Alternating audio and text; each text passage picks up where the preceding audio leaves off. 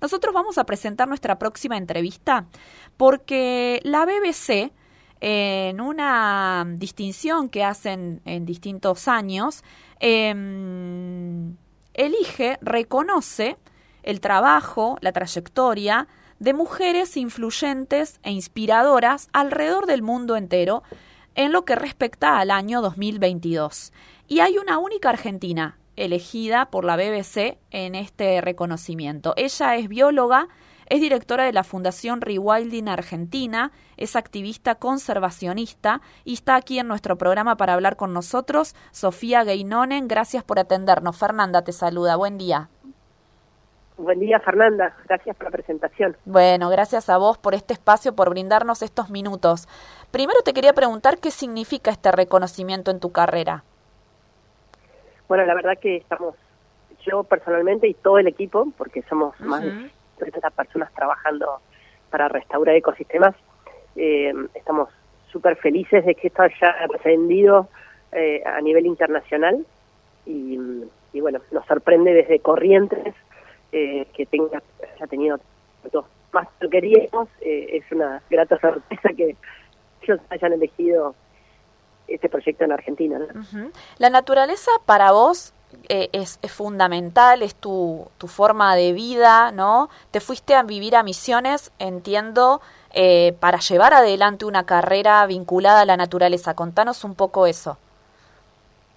Bueno, desde, desde chica y ya trabajando en otras eh, organizaciones ambientalistas desde los 16, eh, sentía una, cierta angustia por el deterioro de la naturaleza, la, extinción de especies, porque habíamos hecho muchos campamentos de chicos con mi madre y bueno, y, podíamos ver como, como ya para entonces en la década de 80 ya se estaba desmontando. Y bueno, eso, eso me motivó a, a viajar, a estudiar biología, pero a su vez irme al interior y tratar de generar un impacto en, el, en los lugares donde esto ocurría. Claro. Tuvo un, un, impacto altísimo de desmonte en esos años. Hoy lo que queda protegido como era como eh, parques y lo que fuera no, no quedó nada directamente a nivel de selva. Y bueno, y lo mismo está pasando en todos los ambientes del país, con lo cual eh, nos genera la necesidad de, de, no solo proteger, sino restaurar. Y eso es lo que estamos haciendo en Iberá. Claro, en Iberá. En Iberá y en el Penetrable, en, cerca del río Bermejo, Ajá. en la orilla del río Bermejo, y también en la costa patagónica de Chubut, donde están todas las islas, eh, Isla Leones, Isla, Isla Viana, Isla Topa, todas estas 60 islas que hay en la costa de Chubut, eh, donde van a edificar todos los años más de tres especies migratorios, eh, un lugar increíble de alta biodiversidad, pero bueno, muy desconocido eh, y a su vez muy afectado por la pesca de arrastre. Claro. Eh, en, la cordillera cerca de Cueva de las Manos. Son los cuatro lugares que elegimos para estos proyectos de gran escala y largo, de, de largo plazo, para poder generar modelos eh, de ecosistemas completos, restaurados, y generar a su vez economías locales para que la gente eh, no vuelva a extinguir, no vuelva a degradar, tiene que la naturaleza completa uh -huh. ¿no? y funcional, eh, saludable, le genera más bienestar en las comunidades que un ecosistema degradado donde hay que emigrar después claro. porque no hay no hay solución. Te quería preguntar por eh, Iberá, porque bueno, el trabajo ahí fue eh, increíble con los incendios que hubo en Corrientes a principio de año. Ustedes rápidamente, me parece a mí que es rápido el tiempo, logran regenerar humedales allí en el Parque Nacional Iberá. Sí, la verdad que fue eh, un impacto altísimo. En febrero estábamos todos tra trabajando para apagar los incendios, Así que no es. se propaguen en Corrientes, se quemaron más de un millón de hectáreas y dentro del parque 170 mil hectáreas. Uh -huh. Y hoy, eh, digamos, 10 meses después, eh, tenemos la recuperación de, de, todo lo que es los pajonales y los bañados y los esteros. Tenemos todavía trabajo de restauración eh, en marcha en lo que es los bosques, porque tarda mucho más en restaurarse claro. ese, ese ambiente. Pero bueno, estamos bastante preocupados y trabajamos mucho en la prevención porque este año es más seco que el año pasado. Mm. Con lo cual estamos eh, todos en alerta. Pero bueno, eh, lo bueno es que logramos como vos decís, rápidamente reaccionar y trabajar muchísimo en estos 10 meses con el apoyo de muchísima gente, porque la verdad es que nos llegaron donaciones de todos lados y no hicimos más que eh, trabajar con el doble de esfuerzo gracias a esas donaciones para, para poder recuperar el impacto de fauna. Claro. Bueno, justamente la fauna hacen un trabajo de reinserción del yaguareté allí en su hábitat, ¿no? Eh, ¿Este objetivo está cumplido hoy, se puede decir? ¿Cómo, eh, si el objetivo de si el objetivo del yaguareté reinsertado en su hábitat es algo que ya cumplieron.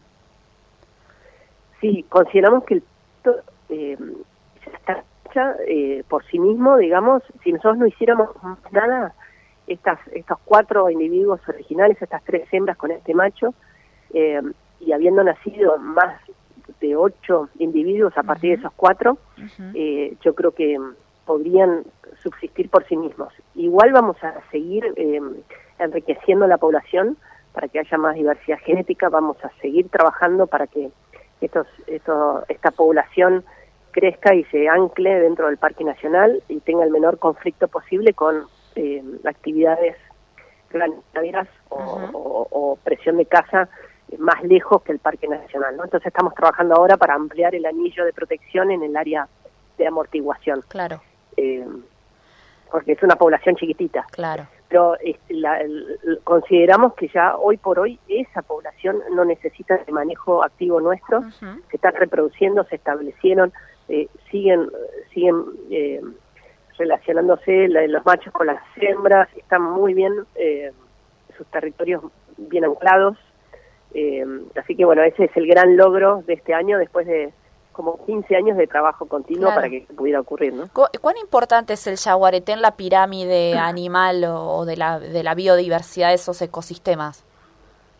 Para nosotros eh, era es el arquitecto del ecosistema, decimos de alguna manera, porque tiene que estar para poder generar los espacios, es el, predador tope, con lo cual él puede, digamos, eh, comerse a todo el resto de la pirámide eh, ecológica, pero a su vez no solo ese rol ejerce de, predador tope, sino que genera competencia con otros predadores más chicos, como los, son los gatos, y los, los corre en alguna medida, los, los compite y los saca del territorio, baja sus densidades y eso permite que haya eh, más cantidad de pájaros, más nidificación, más saludable en general el ecosistema. Por eso era tan importante traerlo de vuelta para eh, que el ecosistema funcione.